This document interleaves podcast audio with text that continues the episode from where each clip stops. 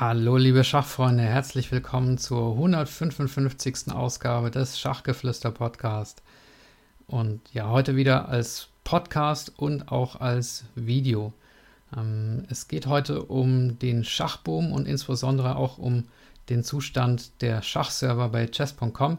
Vielleicht habt ihr es mitbekommen, dass in den letzten Wochen eigentlich nur ein enormer Schachboom stattgefunden hat, der alles bisherige in den Schatten stellt auch die Zuwächse, die es gab durch die Netflix-Serie Das Damen-Gambit, ähm, die sind wirklich nur gering gegenüber dem, was äh, in den letzten Wochen stattfindet. Und das ist wirklich sehr erstaunlich.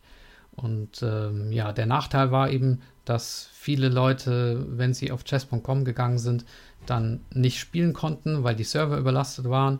Und ja, in Deutschland wissen wir es nicht wirklich, ob es äh, auch so einen großen Schachboom gibt. Ich habe mal bei ChessSpace nachgefragt, ob die auch was spüren dort. Und die haben gesagt, ja, also ein kleines Wachstum gibt es, aber eher so im einstelligen Bereich und nicht so ein explosionsartiges Wachstum, wie wir es gleich bei chess.com sehen werden.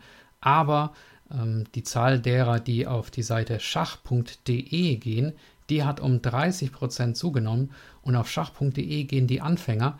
Das heißt, ja, auch in Deutschland spielen jetzt ganz viele äh, neue Leute Schach und äh, ich habe das Gefühl, auch junge Leute, die bisher vielleicht irgendwelche anderen Computerspiele gespielt haben, ähm, die spielen Schach. Ich höre das auch in meinem persönlichen Bekanntenkreis von Arbeitskollegen. Die Kinder fangen plötzlich an, Schach zu spielen ähm, im Jugendalter. Und ja, jetzt ist die Zeit auch für die Vereine, diese Leute ähm, einzufangen, ähm, auf äh, Feste zu gehen, wenn sie wieder stattfinden, Präsenz zu zeigen ähm, in den äh, Lokalnachrichten über den Verein zu berichten, die, die Homepage zu pflegen. Ähm, ja, das ist jetzt äh, die richtige Zeit, äh, Mitglieder zu gewinnen. Okay, und jetzt möchte ich aber vorlesen, wie es momentan aussieht bei chess.com. Die haben nämlich gestern einen Artikel veröffentlicht mit dem Titel Ein Update zu unseren Servern. Und ja, den lese ich euch jetzt einfach vor.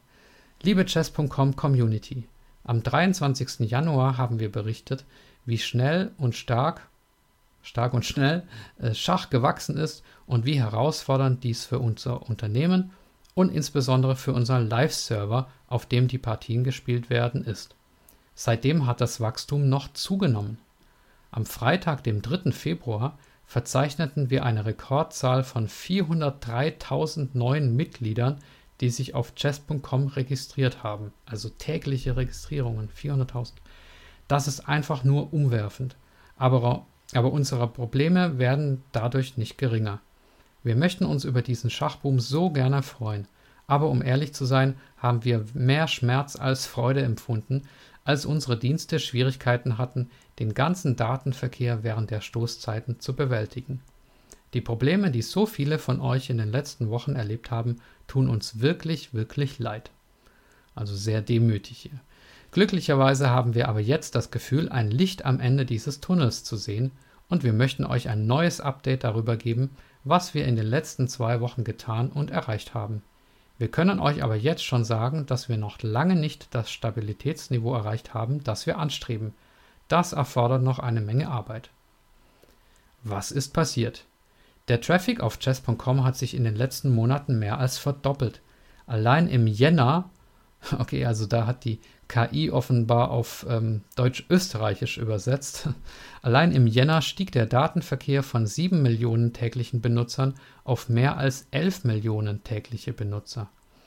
Dies geschah aus vielerlei Gründen, teilweise durch eine hohe Platzierung, in vielen Ländern sogar die Nummer 1 in App Stores, aber auch durch viele großartige Events, die tolle Schachgemeinschaft, die ihre Begeisterung für das königliche Spiel in den sozialen Medien teilt, Content Creator, die erstaunliche Inhalte erstellen und Mittens. Ja, Content Creator, zum Beispiel Gotham Chess, der hat auch eine, ähm, ein unglaubliches Wachstum in den letzten äh, Wochen gehabt oder Chessbase India auch.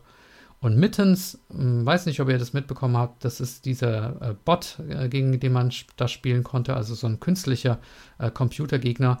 Und dieser Mittens, der hat halt nicht einfach nur Züge gemacht, sondern auch so bösartige Kommentierungen gemacht. Und ähm, ja, jetzt ist er aber wieder deaktiviert.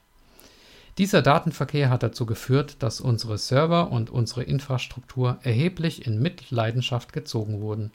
Zwei Hauptprobleme, die viele erlebt haben, sind 502 Fehler, die auftreten, wenn unsere Datenbank überlastet ist, und Verbindungsabbrüche zu unseren Live-Servern, die auftreten, wenn unsere Server überlastet sind.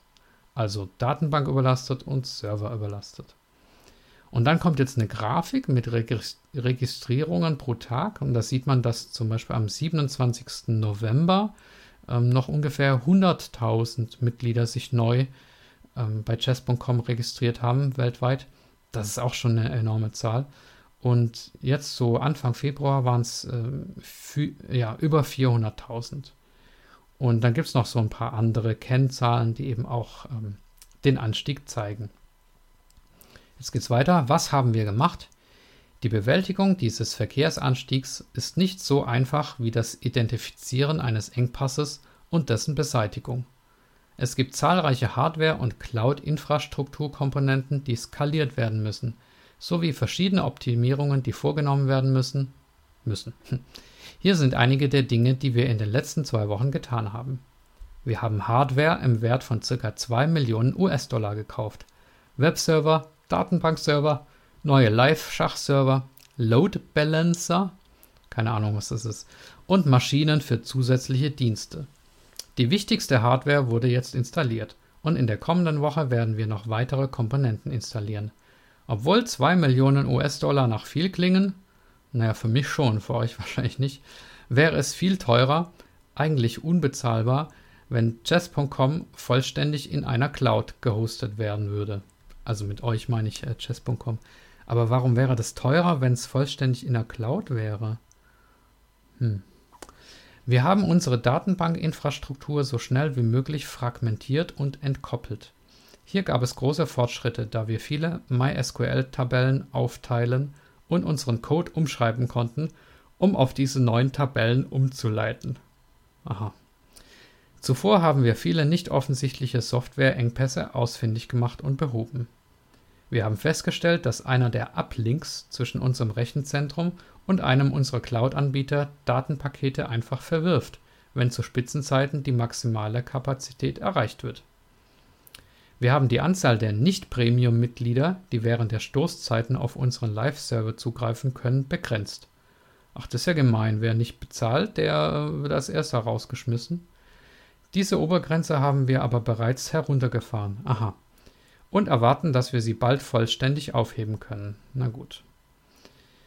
Wir können euch versichern, dass jeder einzelne Mitarbeiter von chess.com, der dazu beitragen kann, diese Probleme zu lösen, an diesen Problemen arbeitet.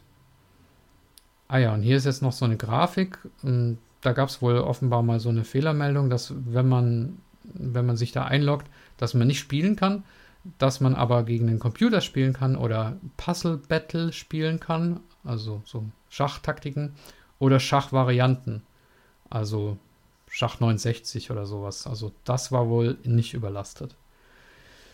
Was haben wir erreicht? Dies ist kein Mission Accomplished Update. Wir arbeiten weiter, weiterhin intensiv daran, das Leistungsniveau, das wir anstreben, zu erreichen. Trotzdem haben wir messbare Verbesserungen erzielt, die wir mit euch teilen möchten. Wir konnten unsere 502 Datenbanküberlastungsfehler um mehr als 90 Prozent reduzieren. Wir konnten auch die Häufigkeit von Verbindungsabbrüchen zum Live-Server um mehr als 90 Prozent reduzieren und die Wiederverbindung im Fall einer Verbindungsunterbrechung vereinfachen. Na, das ist doch schon mal ein ordentlicher Erfolg, 90 Prozent äh, Fehlerreduzierung. Was ist noch zu tun? In den kommenden Monaten werden wir weiterhin viele große und kleine Verbesserungen, von denen wir hoffen, dass sie sich positiv auswirken werden, an unseren Servern vornehmen. Hier sind einige der Änderungen. Oh, ich glaube, da verschone ich euch jetzt. Das sind jetzt vier sehr technische Änderungen, die hier ähm, genannt werden im Folgenden. Live-Server neu codieren und wie auch immer. Ähm, na, der letzte ist vielleicht ganz interessant. Wir sind dabei, unseren Live-Server neu zu codieren, damit wir von einem einzelnen Server auf einen dezentralen Server wechseln können, der horizontal über mehrere Server skaliert werden kann. Momentan lassen wir nur eine kleine Anzahl von Partien über diesen Dienst laufen, Partien von Gästen und die meisten ungewerteten Partien, also unwichtige Partien quasi, ähm, da wir die Funktionen erst noch testen, optimieren und entwickeln müssen. Allerdings beginnen wir bereits diese Woche damit, auch gewertete Partien auf diesem Dienst zu testen. Und wir hoffen, dass wir bald die Mehrzahl der auf chess.com gespielten Partien auf einem skalierbaren Dienst statt auf einem Megaserver hosten können werden. Also je dezentraler, ähm, desto weniger überlastet. Offensichtlich. Was tun wir, um das ganze Chaos wieder gut zu machen? Ah, okay, ein schlechtes Gewissen. Wir wissen, dass viele von euch, einschließlich Premium-Mitglieder, viele Partien aufgrund von Verbindungsabbrüchen verloren haben. Also mir ist es zum Glück nicht passiert, aber das ist natürlich ärgerlich. Ähm, und nicht in der Lage waren, auf einen Dienst zuzugreifen, für den sie bezahlen. Das wollen wir wieder gut machen. Diese Woche werden wir automatische Rating-Rückerstattungen für Partien implementieren, die aufgrund einer Serverinstabilität verloren wurden.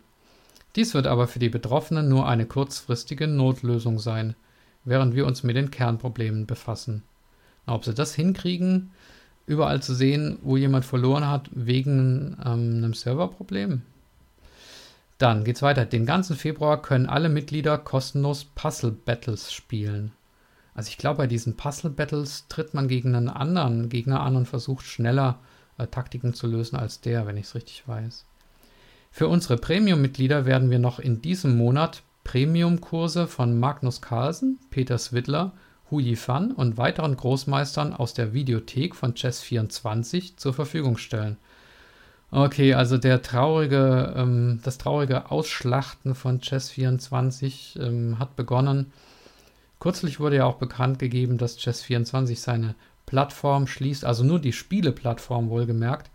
Ähm, die ganzen Videos und äh, auch die Abdeckung der Turniere, die Turnierübertragungen, das soll wohl erhalten bleiben noch eine Weile. Aber man sieht ja hier schon an diesem, an diesem Passus, ähm, das wird früher oder später vermutlich ausbluten, glaube ich. Schließen wir dieses Update mit Worten unseres CEOs Erik, der auch diesen Artikel geschrieben hat, ab. Erik Allebest. Ich fühle jeden Tag drei Dinge unglaublich intensiv. Erstens die Frustration, die unsere Mitglieder empfinden, wenn die Seite wieder instabil ist. Zweitens einen unglaublichen Stolz auf das Jazz.com-Team und auf alles, was dieses Team angesichts der Unvorhersehbarkeit der Ereignisse in dieser kurzen Zeit geleistet hat. Drittens Hoffnung und Zuversicht, dass wir alle sehr bald an einem viel, viel besseren Ort sein werden. Okay, das drittens, das klingt jetzt irgendwie sehr, sehr pathetisch oder was heißt hier ein viel besserer Ort? Ähm, gut. Aber ich finde es ja eigentlich schon gut, dass Chess.com äh, Chess da transparent damit umgeht und ähm, die Nutzer da informiert, wie es aussieht. Und offensichtlich ähm, haben sie ja schon einiges gemacht und hat sich gebessert. Auch wenn es natürlich sehr ärgerlich ist für alle, gerade für die zahlenden Mitglieder. Ja, das war's für heute. Ähm, noch ein kurzer Hinweis auf die Seite schachtermine.com. Alle wichtigen Schachtermine sind dort äh, eingetragen. Turniere, aber auch Vorträge, Seminare, Trainerausbildungen. Ein zentraler Ort für alles, was ähm, das Schach angeht. Und ähm, ja, dann hoffe ich, dass es euch gefallen hat. Es wird demnächst noch zwei weitere Interviews geben. Ähm, hoffe ich doch zumindest. Aber die Gäste haben jeweils zugesagt. Das eine ist mit Gary Hertneck, der ähm, Leistungssportreferent des Deutschen Schachbundes und äh, vielfacher Nationalspieler ist er, glaube ich, auch. Ne? Ja, doch. Ähm, er hat auch Vichy Anand geschlagen zum Beispiel. Und der zweite Gast, ich hoffe, das klappt, es steht noch nicht hundertprozentig fest, ähm, wäre Dana Reisniece Ozola. Sie ist die äh, Geschäftsführerin des Weltschachverbandes FIDE. Und das ist ja auch gerade eine sehr spannende Zeit.